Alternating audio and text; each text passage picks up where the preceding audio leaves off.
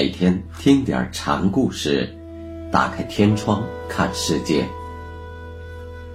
禅宗登陆一节，今天我们一起来学习圆通得指禅师的故事。故事的名字叫《忽然天明》。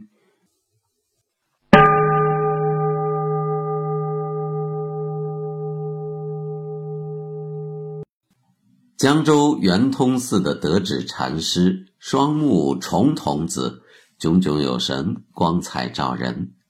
古人呢，大多都相信不平凡之人总会有些异象。传说舜、项羽即为重瞳子。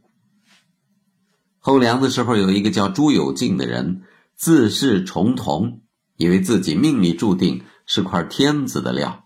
贸然犯上作乱，结果呢，就落了一个身首异处。我们在读一些名僧的传记的时候，会发现许多人都有怪异的相貌。其实这些呢，可能都是后人的故弄玄虚，其实也与禅道的宗旨不相契合。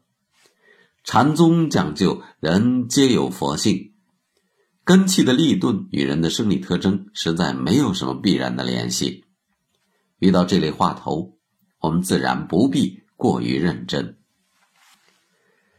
得知十岁以前没有接触过诗书，整天就喜欢睡觉。但后来开始接受启蒙教育时，他却表现出了超乎寻常的记忆能力。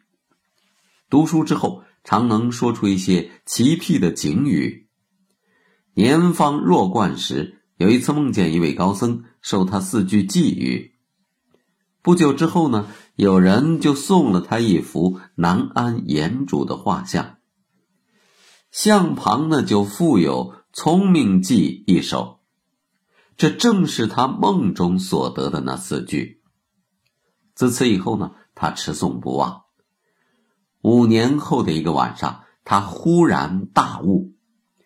连续做了数首寄送，其中一首这样写道：“不因言句，不因人，不因物色，不因声。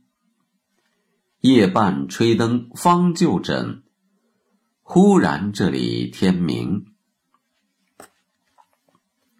这里以“忽然天明”比喻自己得悟后的真如之境。不因言人，其六祖不立文字教外别传之意，是对文字言说的超越。不因声色，则是领悟到凡所有相皆是虚妄，这样不起妄念，一切复归本来清净的自我心性，自净其心，自识本心，佛性的成名就不会被外在的夜半吹灯的黑暗。所遮蔽了，得知有了这番幡然之悟，每每笑然而歌，神态自若，别人都茫然不测其高深。后来得知竟执意要出家修行，他的父亲是拒不答应，并且还想给他谋个一官半职。他对父亲说：“我既然打算挣脱世网，隔断尘缘。”岂能再去为了名利之事而蝇营狗苟呢？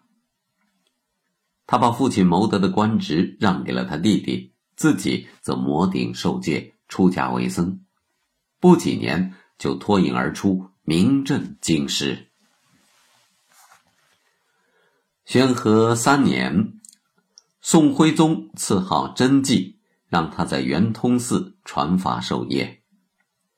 得知在僧堂之上宣讲道：“贫僧二十年前双目皆盲，了无所睹，常听人家说青天之上悬有一轮红日，普照三千大千世界。